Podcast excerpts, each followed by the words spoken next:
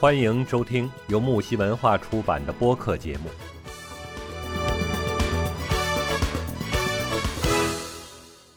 呃，小伙伴们晚上好，今天是二零二二年十一月二十七日。呃，今天是二十九日 我的日历已经翻到十二月了，十一月二十九号晚上二十点三十分。啊，好快！今年已经过到倒计时都不到，我看不到三十五天了。二零二二年就这么又过去了，还有一个月，太快了。是的，这个真的。你说二零二二年我们干什么了？哦，我也是，我什么都没干。有啊，做了无数次核酸。哦，这倒是真的。去年没有做这么多次，就今年开始做了。今年一定是次数特别多的。对比当年都多，嗯，比二二年都二零年二零年，然后二一年，今年二二年的次数是最多的。但是呢，不管每一年发生了什么，对于女孩子来讲，哈，这个除非你还没有来过例假，或除非你已经绝经了，那么除了这两种女人之外，不管我们经历了什么，但是一个月的那一次，少则两三天，多则像。刚才我们 放心的这十一天，这是无论如何都逃不掉的，想逃都逃不掉，就是我们的生理期啊。这个女人呢，这这个不管是上下几千年，不管你是猫猫狗狗，还是我们的据说是猴猴猩猩猿人，只要是哺乳动物啊，这个。生理期都是逃不掉的。那我曾经在我一个朋友家看到他们家的地板上怎么有一点点痕迹哈，我不知道那是什么。后来我那个朋友说，他们家的狗狗来例假，当时我好震惊，好震惊。呃，真的，我从来不知道原来狗狗也能来例假。对对，二十多年前的时候叫起秧子。我们老家那个话叫起秧子，是因为我小时候我朋友家的狗，我去他们家的时候，他家那个狗是条母狗嘛，然后就从我朋友家，从朋我朋友的腿上蹭了过去，然后就发现他腿上有血，我说这怎么会有血呢？他就说说他们家的母狗起秧子了，然后我当时就是已经，因为我已经就来生理期了嘛，我就啊，原来母狗也会来这个生理期。具体怎么个周期不太了解，但是应该就是发情期嘛，发情期的好像是说听说是半年一次，对，不是很多，不像人一样每个月都有，嗯，半年一次。但是反正让我很惊讶哦，当时我就没有想到，除了人类之外，原来动物也是有的。然后再往后面一看，哦，原来哺乳动物都有，都有。对，因为哺乳动物它都会产生要受精，好，那受精前就会有一个子宫剥离，所以这个，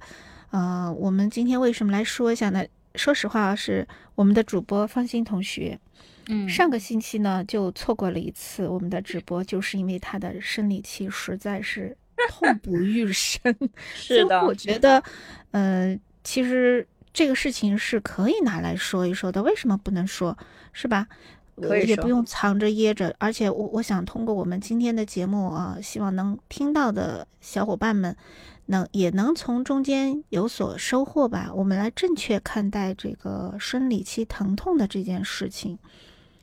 放心，知不知道这个生理期疼痛大到底是是造成的这个起因？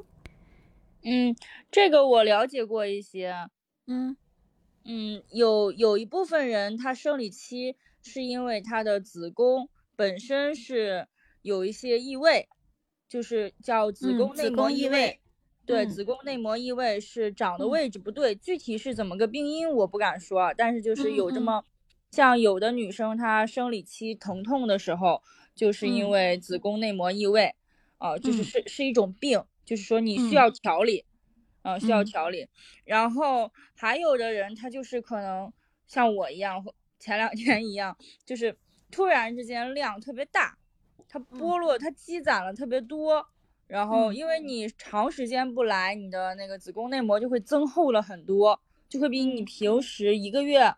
要增厚很多，然后它增厚的特别多的情况下，它瞬间剥离的话，它会产生比较强烈的腹痛感。嗯嗯，基本上是这两种情况。还有就是有一种是，嗯，像子宫内膜异位的话，应该就是在你呃，一般说是有性生活之后，你的子宫内膜好像就是会有这种说法。对它，它就会缓解一些，就是说，所以就是很多人都说，你结婚之后，或者说生孩子之后，你的这个痛经就会减轻，确实是有这样子的。嗯，所以说这个生理期的疼痛啊，应该说是，嗯，部分的女人她一定会经历，因为她的可能这个一些生理原因啊，有一些是体质的问题，那有一些呢是日常的。对身体的这个一个保养吧，不是太注意。那么，在特别是在他青少年的时候没有特别注意，那到他年轻的时候，再过了三五年后啊，他就会来体尝这个后果。那还有一些呢，也有一些是精神性的啊，就是叫神经性的吧啊，神经性的一些的疼痛，它有不同不同的，但是总是有一些人会痛。然后有一些人呢不痛不痛，对，嗯，也是真的。其实说实话，我就是属于后者。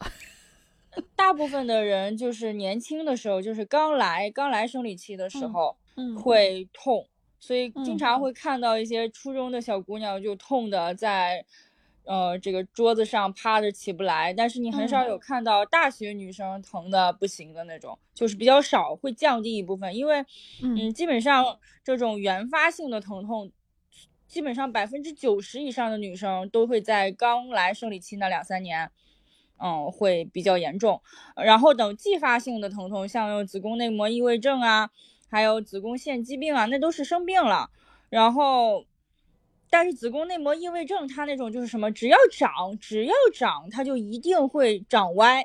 就相当于那个内膜它长歪了，它长的不是地方，所以它就会疼。但是其他的那些病，那就是真的要看了，你就必须得，比如说子宫肌呃子宫腺肌病那些东西，你就得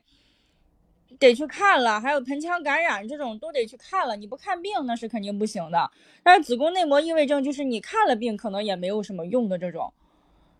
就是最多给你开些止疼药，就是它没有办法治疗。只要你来生理这个东西基本上应该说无法根治。对，它没有办法根治，所以继发性的会比较难缠。但是原发性的，就是你刚来生理期那两三年啊，小姑娘，高中、初中那段时间，她就会很疼很疼，再加上课业压力，呃，就是也导致这些孩子们，他必须得在这个。位置上就坐着，还得听课什么的，最后可能就疼的不行，脸色刷白刷白的，就趴在桌子上了。而且那个时候本身你青春期嘛，身体也是长身体的时候，如果营养没有跟上，有女生那种那个时候就在减肥嘛，她吃的也少什么的，那就真的会疼啊，然后疼直接疼晕在那个教室里面。这种情况我高中初中的时候见过很多。哦，我我我的，我觉得我想一想哈，我的这个痛经的这个回忆哈，就是你刚才说的刚刚开始来的时候，那么有我印象中有那么两三次，就是有一点点不舒服。哇，那你这太幸福了，你这太幸福 了。然后呢，然后是现在呢，就生了孩子以后哈，生了孩子以后，其实是要过过一段时间才会来例假嘛。嗯，那我生完孩子以后是哺乳期比较久，呃，哺乳期我喂我女儿喂了三年半，哇，然后，然后我来例假是一直到了差不多接近快一年时间后生完孩子才来例假，生完孩子才一一年之后才来例假是吗？快一年了，至少有超过十个月都没有来例。例假，那你再加上你怀孕期间，你你快有两年没来例假了。呃，对我我还问过医生正不正常，医生说没问题，因为你是哺乳期会有影响。那然后，但是呢，就从我生完孩子以后，我的这个所谓的痛经虽然是没有，但是多了一个跟以前不一样的，就是腰疼、腰酸。在我每次来例假之前的两三天，会觉得腰酸。然后到了差不多第二三天的时候，哎，他就来例假了。后来我现在回想啊，就是从我生完孩子后就会这样。但这个呢，嗯，我觉得可能是，可能是因为怀孕的时候不是你那个骨盆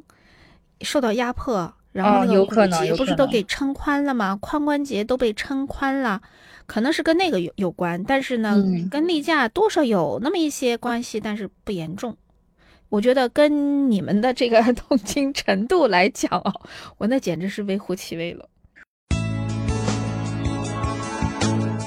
节目告一段落，精彩仍将继续。喜欢的话，请订阅、评论、转发哟。